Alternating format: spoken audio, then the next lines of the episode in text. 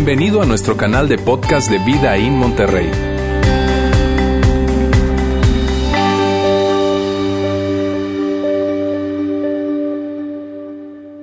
Buenas tardes, ¿cómo están? Qué bueno que están bien, gracias, muchísimas gracias a todos y cada uno de ustedes por estar acá, por acompañarnos. Gracias también a todas las personas que nos ven a través de nuestra transmisión online, muchísimas gracias por conectarse. Este, estoy muy contento, la verdad, por estar acá. Yo soy Fernando, para quienes no me conocen, soy parte del staff aquí en este campus, Vidaín, en Monterrey. Y muy contento de compartir, este es mi tercer mensaje, muy contento de compartir, de arrancar una serie caminando hacia el desastre. Ahora, déjenme compartirles algo, algo que ocurrió esta semana, ¿ok? Pero no le digan a nadie, ¿está bien? Esto queda aquí en la cancha. Esta semana yo estaba aquí, estábamos aquí en la oficina y, tú sabes, típica conversación de pasillo, ¿no? Yo estaba acá en la oficina y, en eso sale Roberto, Roberto que es nuestro líder, es el pastor principal de aquí, de, de Videín en Monterrey. Él me ve y me pregunta, Fer, ¿cómo vas con el mensaje? O sea, el mensaje de hoy. Y yo le dije, bien, Bien, bien, bien. O sea, me estoy preparando, el mensaje está denso, ¿verdad? Pero, pero bien. Y se voltea y me dice, sí sabes que el inicio de las series es lo más importante, ¿verdad? Pero ustedes tuvieron que haber visto su cara. O sea, se aseguró Roberto de colocar toneladas de responsabilidad sobre mis hombros en este arranque, en este inicio de esta serie, caminando hacia el desastre. Y yo la verdad siento esa responsabilidad, pero vengo con todas las ganas, con toda la actitud, con toda la pasión y todo mi corazón por poder transmitir lo que vamos a hablar el día de hoy, que yo creo que es sumamente importante, ¿ok?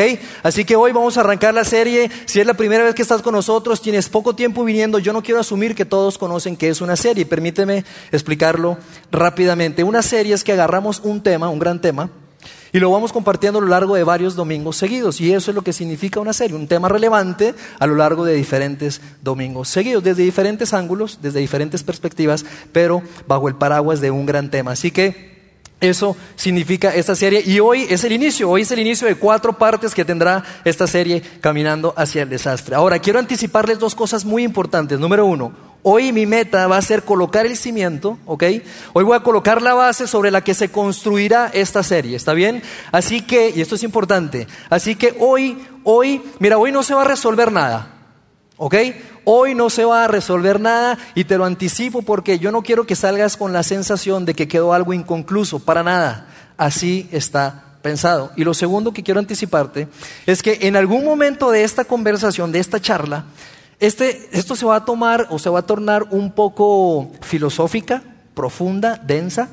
Y en ese preciso momento en donde tú dices, ¿qué, qué, qué, qué, qué onda con todo esto? Yo te pido por favor que te mantengas enganchado, que hagas tu mejor esfuerzo para mantenerte conectado. Yo voy a hacer mi mejor esfuerzo, necesito de tu esfuerzo, pero cuando llegue ese momento, por favor, mantente conectado. ¿Lo hacemos? Perfecto, muy bien. Habiendo dicho eso, quiero hacerte una pregunta. Vamos a arrancar con esto. ¿Qué pensarías si te dijera que eres un desastre? Aparte de querer golpearme, ¿verdad? ¿Qué pensarías? ¿Te, identificarías o no? Difícil, ¿verdad? Es fuerte esa palabra, desastre, pareciera que es muy extremo. Ahora, hagámosle un pequeño ajuste a la pregunta. ¿Y qué pensarías si te dijera que tú eres un desastre atractivo? ¿Te sientes más identificado? ¿Un desastre atractivo? Algunos ya me están mirando, pues mira, yo desastre no soy, pero atractivo soy muy bien, muy atractivo. Veo sus caras. Un desastre atractivo. Mira, desastre bajo el paraguas de esta serie. Desastre, ¿qué significa desastre, Fer? Mira, significa lo siguiente. Significa una persona que tiene un área o algunas áreas de su vida en desorden. Que esas áreas en su vida o esa área en su vida no están bien. Tú sabes que tienes algo que no está bien. Yo sé que yo tengo áreas en mi vida que no están bien y eso es lo que significa el desastre. Yo quiero que tú tengas muy claro este concepto porque lo vamos a estar hablando durante toda la serie, ¿ok? Y hay diferentes tipos de desastre, pero cuando digo desastre atractivo me refiero a lo siguiente. Tú sabes que tienes un problema y de repente tú te apareces en tu oficina, ¿ok? Y parece ser que las cosas están bien en tu vida. De hecho, luces mejor de lo que realmente son tus circunstancias. Llegas a la oficina y de repente se acerca tu jefe, un compañero de trabajo y te pregunta, ¿cómo estás? Y tú, muy bien, ¿y tú? Muy bien, y tú, pareciera que tenemos una respuesta inmediata ante ese tipo de preguntas. Nos saludan, nos preguntan y tú dices, muy bien, ¿y tú? No queremos sacar a la luz nuestros desastres, pero tú sabes que ahí en el fondo hay algo que no está resuelto. Y desastres pueden ser diferentes tipos de desastres. Desastre financiero, por ejemplo, probablemente tú estás ahorita en un, en un, en un problema financiero fuerte, grande. Te fuiste de buen fin y pasaste la tarjeta una y otra y otra y otra y has, eso, has hecho mal manejo de tus tarjetas de crédito y hoy dices, ¿en qué momento? Mis finanzas son un desastre. Probablemente no, probablemente para ti significa un desastre matrimonial, un desastre familiar. ¿Por qué? Porque resulta que tu matrimonio ha venido, ha venido con tensión, con problemas durante un tiempo y durante mucho tiempo y ese tiempo parece que se ha alargado y entonces te encuentras recordando esa conversación que abriste con esa persona que no debiste haber tenido y hoy te encuentras en un reto matrimonial. Probablemente la salud. Dejaste de hacer ejercicio, empezaste a comer ya no tan sano y lo dejaste y lo dejaste y lo dejaste y hoy te encuentras bajo el desafío de esa enfermedad, de ese tratamiento y tú dices, ¿en qué momento me sentí tan mal? Y ahí estás batallando y diciendo, qué desastre. Si tú eres joven, señorita, joven, universitario, de prepa, probablemente tu desastre es un desastre académico porque reprobaste y reprobaste y reprobaste no una, ni dos, ni tres, sino que reprobaste una y otra vez y dices, ¿qué pasó? Se me hace que estoy dedicando demasiado tiempo con ese grupo de personas o a las redes sociales, en fin, pero ahí estás metido en un desastre. Existen todo tipo de desastres, amigos, todo tipo de problemas. Y eso, eso lo que significa, amigo, es que, amigos, es que tú y yo tenemos desastres, diferentes desastres. Y si tú no te identificas con esto que te estoy diciendo, es porque probablemente tú te encuentras entre desastres. O sea, hoy tu vida se ve bien, tu vida se ve ordenada, pero resulta que vienes de un desastre. Tuviste una situación difícil en tu vida de cualquier tipo, fue difícil, fue oscuro, pero lo superaste y hoy te encuentras bien, hoy te encuentras, mira, yo no me identifico con desastre, hoy estoy bien, sí, lo entiendo, pero tú sabes que estás a una decisión no sabia de cometer un desastre. Y por eso te encuentras entre desastres. Ahora el punto, amigos, es este, es que el desastre es lo que tú y yo tenemos en común. El desastre es lo que tú y yo tenemos en común, es lo que nos conecta. Y mira, muchas personas, muchas personas temen llegar a la iglesia. ¿Por qué? Porque cuando llegan, ellos ven que pareciera que las demás personas son más felices que ellas. Y yo no sé si te ha pasado eso a ti, pero quiero decirte, si en algún momento tú has llegado aquí y has pensado eso, quiero decirte esto.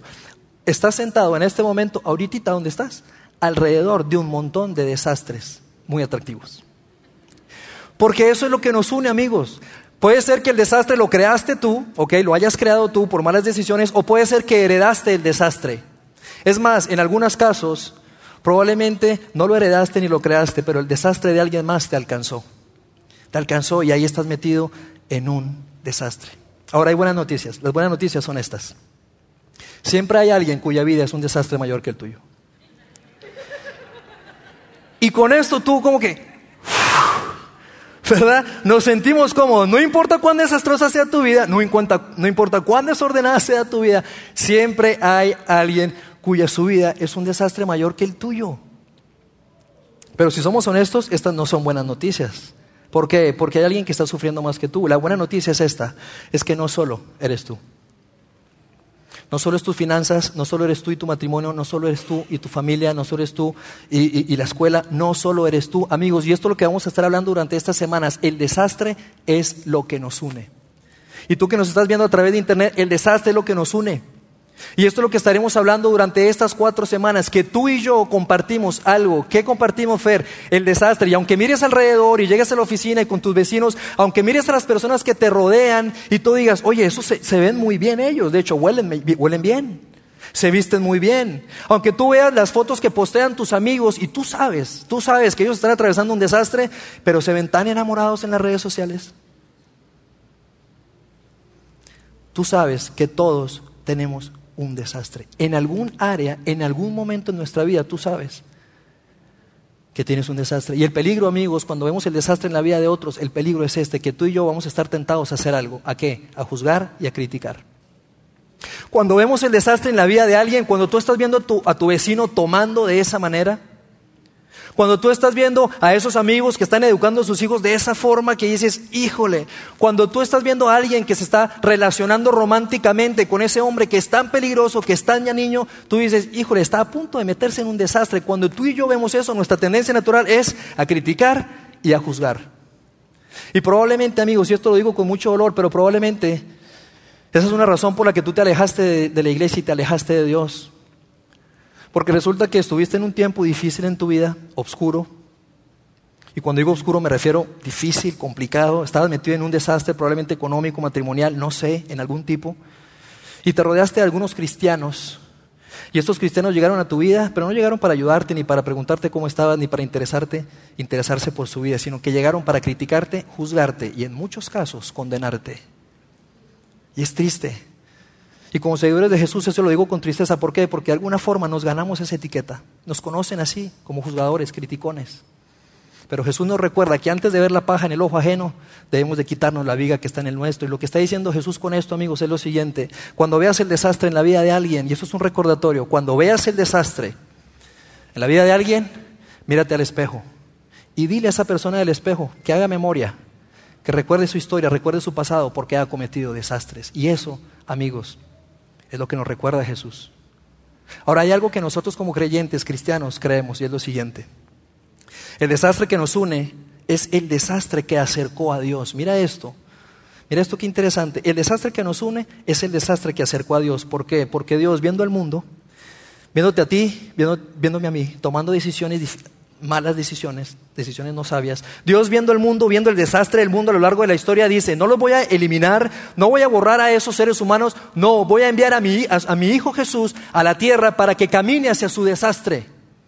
Por eso el desastre es lo que nos une, el desastre acerca a Dios a nuestras vidas. Y esto es increíble, mírame, cuando Jesús llegó a la tierra, y probablemente tú no sepas esto, probablemente sí, no sé, pero cuando Jesús se aparece en la tierra, la gente de ese tiempo pensaba, cuando pensaba en un Dios, pensaba en alguien que los iba a criticar y a juzgar.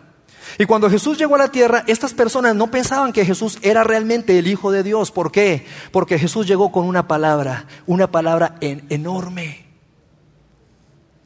Gracia. Cuando Jesús se apareció, llegó con una palabra cargando en su brazo llamada gracia para entregarle a la gente. Pero la gente no sabía eso, no tenía esa imagen de un Dios, sino más bien tenían la imagen de un Dios que se iba a parar enfrente de ellos para criticar y juzgar su desastre. Pero Jesús llegó con la palabra gracia y eso fue tan inusual, tan fuera de lo normal, tan fuera de lo común para ese tiempo, que tú y yo a veces nos perdemos de vista eso. Pero Jesús llegó con la palabra gracia y tristemente muchísima gente, miles de personas en esa época, se perdieron de la gracia de Jesús se perdieron de la gracia de Jesús.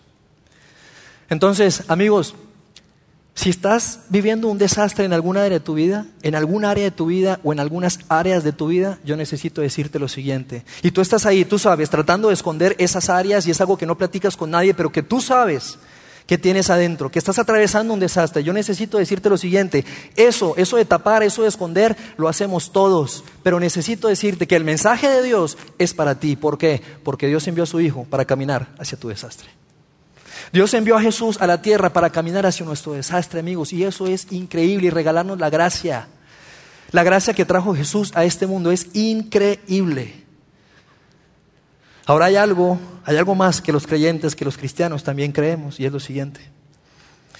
El desastre es un lente a través del cual descubres a Dios. Y esto, amigos, es increíble. Por eso te digo, este mensaje es profundo. El desastre es un lente a través del cual descubrimos a Dios. ¿Por qué? Porque Dios se revela a sí mismo, su presencia, su bondad, su amor, a través precisamente del desastre.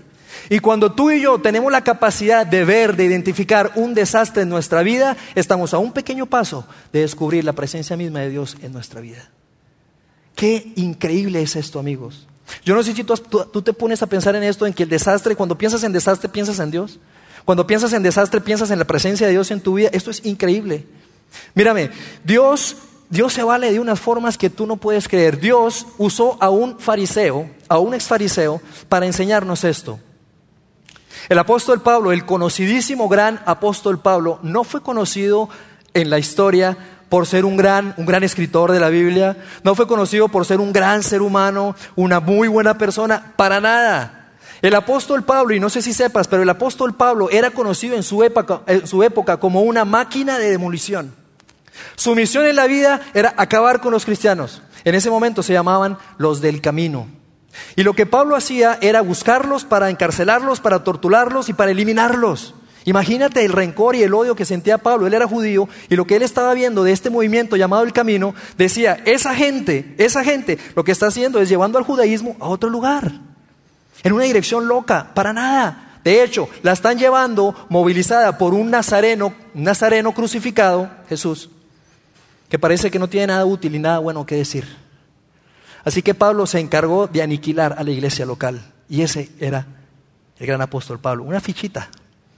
Ese gran apóstol Pablo, que era una fichita en ese tiempo, a ese gran apóstol Pablo, Dios lo capta, Dios lo recluta, Dios, Dios lo atrae de una forma increíble. Y no hay espacio para hablar de esto, lo puedes encontrar en el libro de los Hechos, en el Nuevo Testamento, la forma en la que Dios atrae a Pablo, una forma sobrenatural. Y ese mismo Pablo, ese mismo Pablo que quiso aniquilar a la iglesia, ahora, después de ese evento, se encuentra como un fanático seguidor de Jesús. Es emocionante la historia de Pablo. Y luego de esto, Pablo empieza a crear iglesias por todo, alrededor de todo el mar Mediterráneo. Y ese hombre malvado que quería eliminar a los cristianos, ahora se encuentra plantando iglesias para promover e impulsar el mensaje de Jesús. Y es increíble. Entonces, Pablo, ese gran Pablo, esa fichita, ¿verdad? Empieza a crear iglesias y luego que las crea, les empieza a escribir cartas y enviárselas. En esa época no había WhatsApp. Entonces las escribía y se las enviaba para qué? Para alentarlos en su fe para alentarlos en su fe. Entonces Pablo plantaba iglesias y les enviaba cartas, plantaba iglesias y les enviaba cartas. Y esas cartas, amigos, eran sumamente valiosas. Y esas cartas se recolectaron, se copiaron, se reprodujeron y hoy es lo que tú y yo tenemos en nuestras manos y que conocemos como el Nuevo Testamento, porque gran parte del Nuevo Testamento fue escrito por el apóstol Pablo. Así que este hombre, amigos, Pablo es el primer hombre que introduce la idea de que tú y yo somos incapaces de cumplir la ley. Pablo es el primer hombre que introduce, y lo vamos a ver en un momento, de que tú y yo somos muy capaces, muy capaces de regarla, de meternos en desastre y de meternos en problemas. Él es el hombre que introduce esta idea. Y mira lo que dice, y así es como lo dice Pablo en la carta que envía a los romanos. Así se llama la carta, Romanos capítulo 3, versículo 19. Ahora bien, sabemos que cuanto dice la ley, lo dice a los que están bajo la ley. ¿Qué, qué, qué, dijo Pablo? Mira, lo que dice Pablo es una forma elegante de decir esto. La ley está sobre ti y tú estás bajo de la ley. Si eres un mexicano, si eres mexicano, tú estás bajo la constitución de México, entonces la constitución de México está sobre ti y tú estás debajo de ella. Es lo que está diciendo Pablo.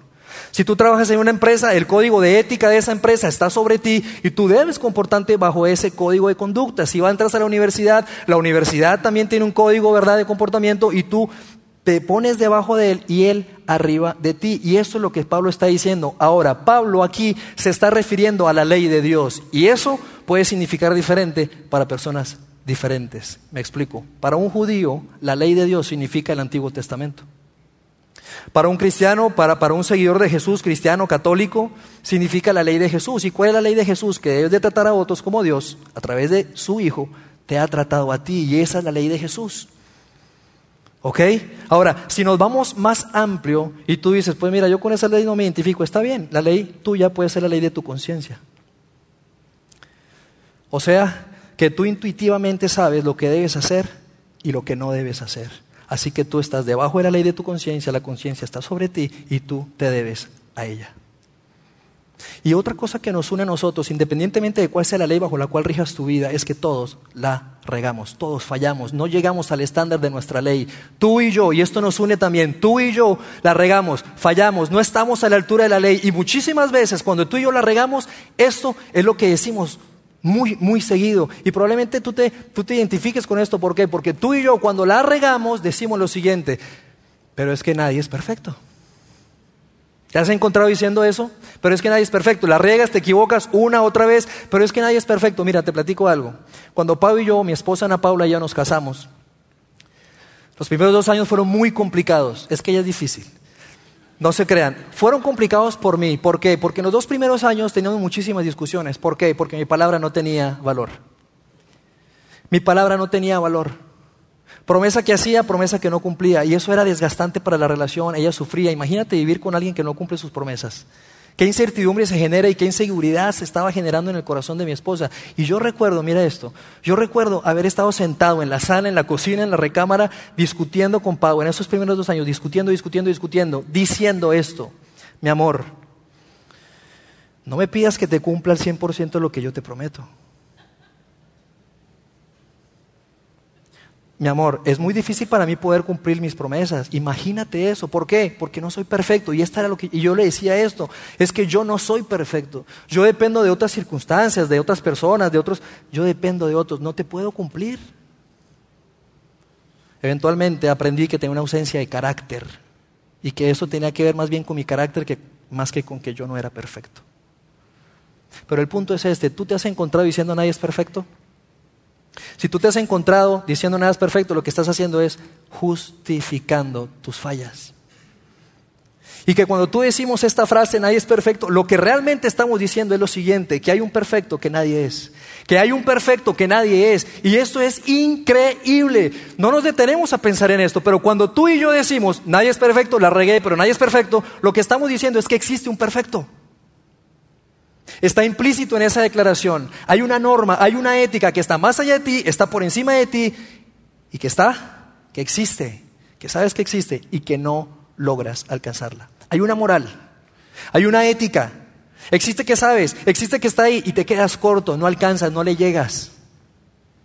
Y Pablo continúa y dice lo siguiente, Ahora bien, sabemos que cuanto dice la ley, lo dice a los que están bajo la ley, para que toda boca se calle y todo el mundo sea hecho responsable ante Dios. ¿Y qué significa esto, Pablo? Que hay una ley que todos conocemos. Hay una ley que todos conocemos, la del Nuevo Testamento, la del Antiguo Testamento, la ley de tu conciencia, cual sea que sea la ley para ti. Hay una ley que todos conocemos. Y que esta ley no viene para que te sientas mal, sino que viene para que te cierres la boca, para que te quedes callado. ¡Wow! Que cuando te equivocas, que cuando la riegas una y otra vez, la ley te recuerda, no para que te sientas mal, te recuerda que te equivocas, que fallas, que no alcanzas el estándar. Y luego dice esto, porque por las obras de la ley ningún ser humano será justificado delante de él, pues por medio de la ley viene el conocimiento del pecado. O sea, porque por las obras de la ley, por tu comportamiento, no es por, tu comportamiento que te presentas bien delante de Dios. Esto es lo que significa justificado. O sea, tú no estás bien delante de Dios por tu actuar. No es por tu comportamiento que te presentas delante de Dios bien y que Él te ve bien ante sus ojos. No es por eso. Pablo dice, por medio de la ley viene el conocimiento del pecado. O sea, que la ley existe para recordarte, para que te des cuenta que eres pecador. La ley no está para que te sientas mal y entonces mejores y mejores y llegues a ser perfecto. La ley está para recordarte, para que estés consciente que eres pecador y esto es fuerte. Y ante esto, amigos, no hay forma de escapar ante esta realidad. No hay forma de escapar. Mírame, con mucho respeto, independientemente de que tú creas en Dios o de que no creas, no hay forma de escapar de esto. Como seguidor de Jesús, yo normalmente tengo un tiempo en el que cada día, en donde leo la Biblia, en donde hablo con Dios, en donde pienso, reflexiono, tengo una conversación con Él, honesta, transparente, leo mi Biblia y cuando leo mi Biblia, la Biblia me recuerda que, que no estoy amando suficiente a mis vecinos. La Biblia me recuerda que no estoy perdonando lo suficientemente rápido. La Biblia me recuerda que no reacciono de la forma correcta y que cuando reacciono estoy dañando a otros. La Biblia me recuerda que no estoy siendo la persona que debo ser y que la persona que esperan la gente que más amo que sea. La Biblia me recuerda, me recuerda y me recuerda porque la Biblia, la ley de Dios para mi vida es un espejo y es un recordatorio de qué, de que fallo, de que no alcanzo, de que soy un pecador. Ahora déjame hacerte una pregunta y probablemente esto sea incómodo para ti. ¿Cuál es la ley bajo la cual has decidido vivir? ¿Cuál es, la ley, ¿Cuál es la ley que te está recordando a ti lo que debes hacer pero que no haces? Porque tú tienes una ley. Todos tenemos una ley. ¿Qué te recuerda esa ley? ¿Qué te recuerda que no estás haciendo lo que deberías hacer? ¿Cuál es esa ley para ti? ¿No es incómodo esto? ¿Es confrontador? Es difícil esto, yo lo entiendo, yo lo sé. Es difícil, es confrontador, es duro. Pero ¿cuál es la ley? Porque tú tienes una ley. Luego Pablo, tres, versos, tres textos más adelante dice lo siguiente, por cuanto todos pecaron y no alcanzan la gloria de Dios. O sea, Pablo está diciendo, mira, todos pecaron. No solo los que creen, sino que todos, los que creen y los que no creen, todos pecaron. De hecho, no solo no llegas a tus propios estándares, sino que no llegas a los estándares de Dios, a la magnificencia, a la, a la grandeza de Dios, a la gloria de Dios. Y a través de esta pequeña frase, lo que Pablo está diciendo es esto, que cada desastre de nuestra vida revela una verdad que está afuera de nosotros. Que cada desastre de tu vida revela un deber ser. Cada desastre tiene un punto de referencia. O sea, que el desastre de la mentira revela la verdad. Que el desastre de la envidia revela la gratitud. Que el desastre de, de la soberbia, por ejemplo, revela la humildad que el desastre del adulterio revela la fidelidad. Cada desastre tiene un punto de referencia. Tú sabes cómo debes actuar. Como ciudadano, como, empleado, como jefe, como, como, marido, como esposo, como esposa, como hijo, como padre. Tú sabes lo que deberías hacer, pero no lo haces. Tú y yo sabemos lo que debemos hacer, pero no lo hacemos. Y el punto de Pablo es el siguiente, que la conciencia de nuestros problemas nos despierta a algo fuera de nosotros de lo que somos responsables.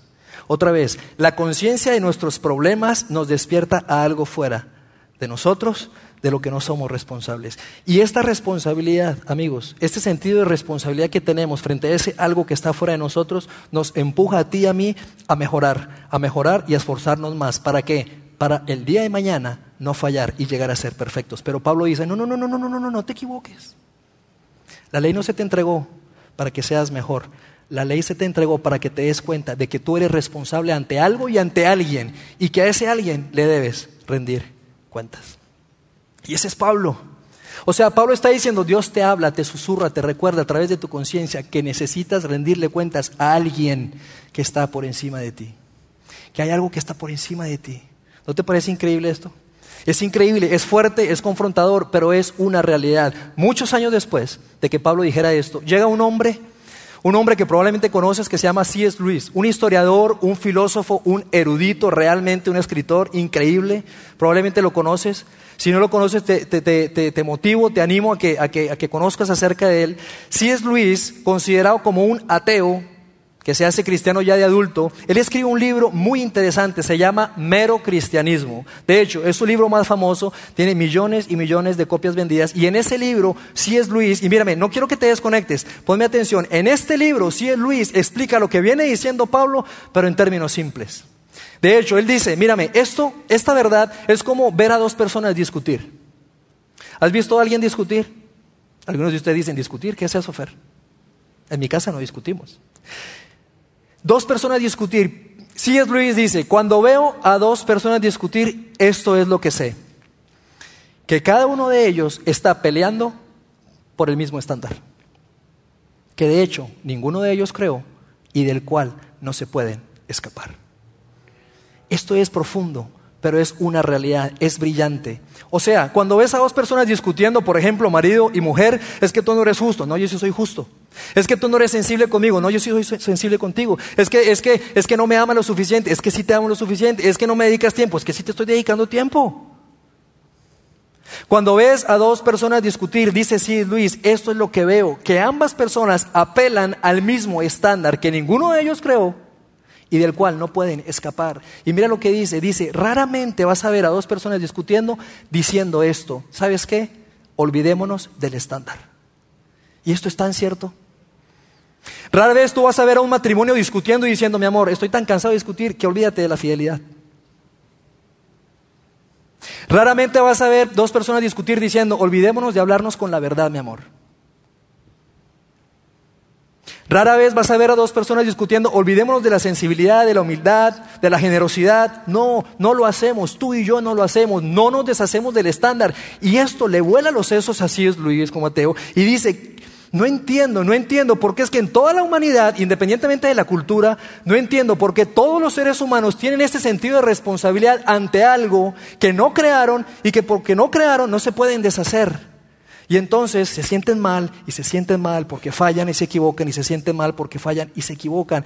Y mírame, esto es increíble. Él dice, más bien lo que hacemos es argumentar que nos estamos comportando mejor que lo que la otra piensa, que otra persona piensa que nos estamos comportando. Y por eso tanta discusión. Lo que C.S. Luis está diciendo es que cuando dos personas discuten, lo que hacen es argumentar y colocar razones, fundamentos lo suficientemente grandes y sólidas para justificar sus errores. O sea, en pocas palabras, tú y yo nos justificamos todo el tiempo. Y él no podía entender eso. Le volaba los sesos, te digo. No podía entender, wow, esto, esto traspasa las culturas, traspasa los países, traspasa las creencias. Todo el mundo se justifica. Todo el mundo apela al mismo estándar, que no pueden escapar de él y que no pueden deshacerse de él. Si es Luis dice que tú y yo sabemos las cosas que harían que la humanidad fuera mejor. La bondad, lo puro, lo noble, la verdad, el honor, el respeto. Si Luis dice, qué increíble, tú sabes lo que debes hacer y no lo haces. Tú y yo sabemos lo que debemos hacer, pero simplemente no lo hacemos. Como esposos, como esposas, como hijos, como padres, como sea. Y luego si Luis continúa y dice, los seres humanos de toda la tierra tienen esta curiosa idea de que deben comportarse de cierta manera y realmente no pueden deshacerse de ella. Es esta sensación que dice él de una ética y que hay algo, una moralidad que está más allá de ti.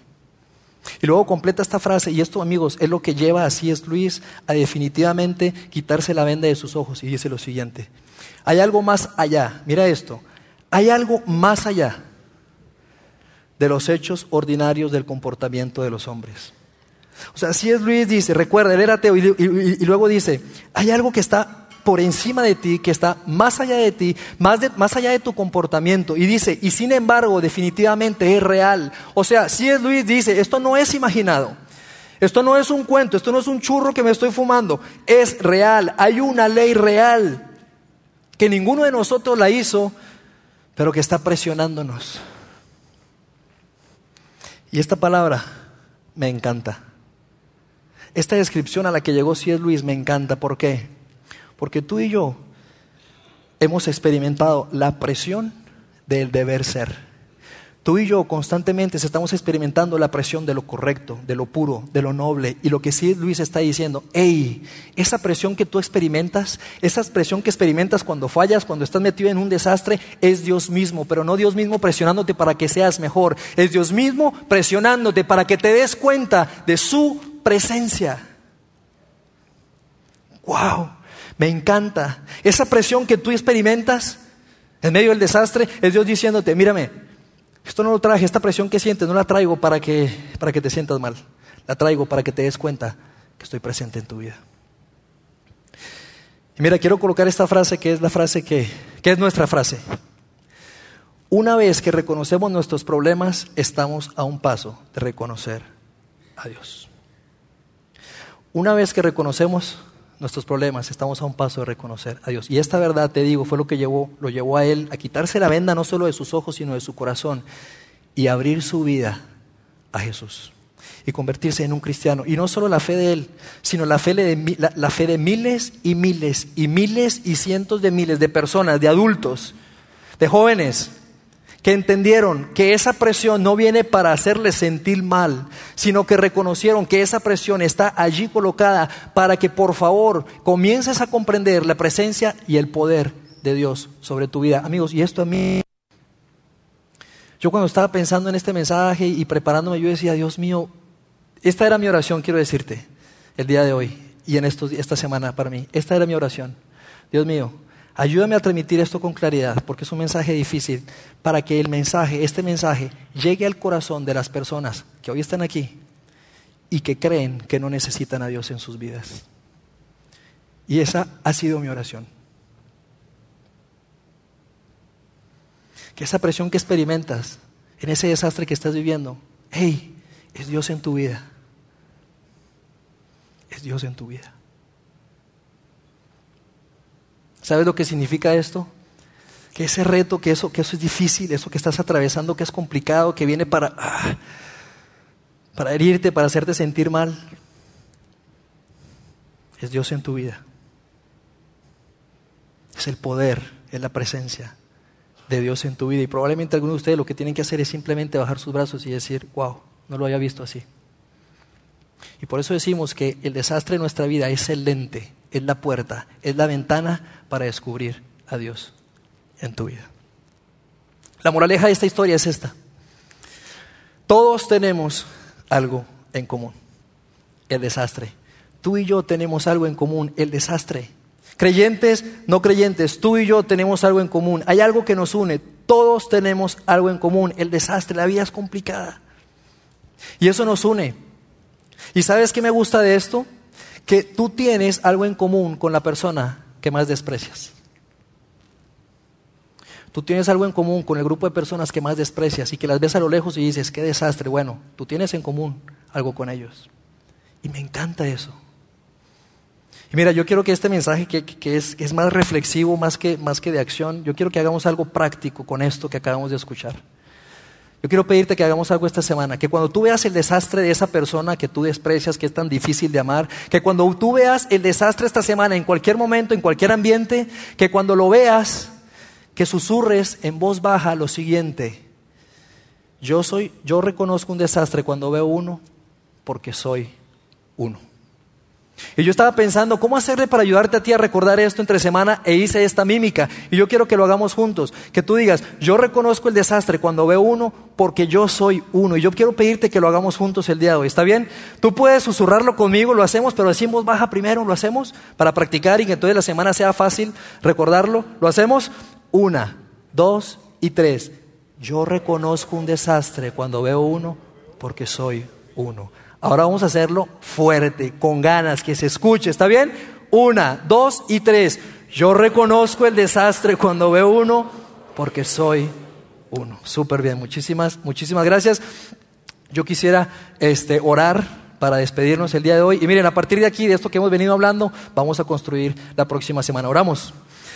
Dios, gracias por este día, gracias Padre por este domingo, Señor. Gracias Padre por tu amor, porque tú viste el mundo, Padre. Tú nos viste a nosotros tan complicados que decidiste sacrificar lo más valioso que tenías, tu Hijo, para que viniera a esta tierra a morir por nosotros y entonces caminara, caminaras hacia nuestro desastre. Dios, reconocemos que no somos perfectos, pero que cuando decimos eso, estamos reconociendo que hay un perfecto que nadie es, que solo tú, Padre, eres perfecto.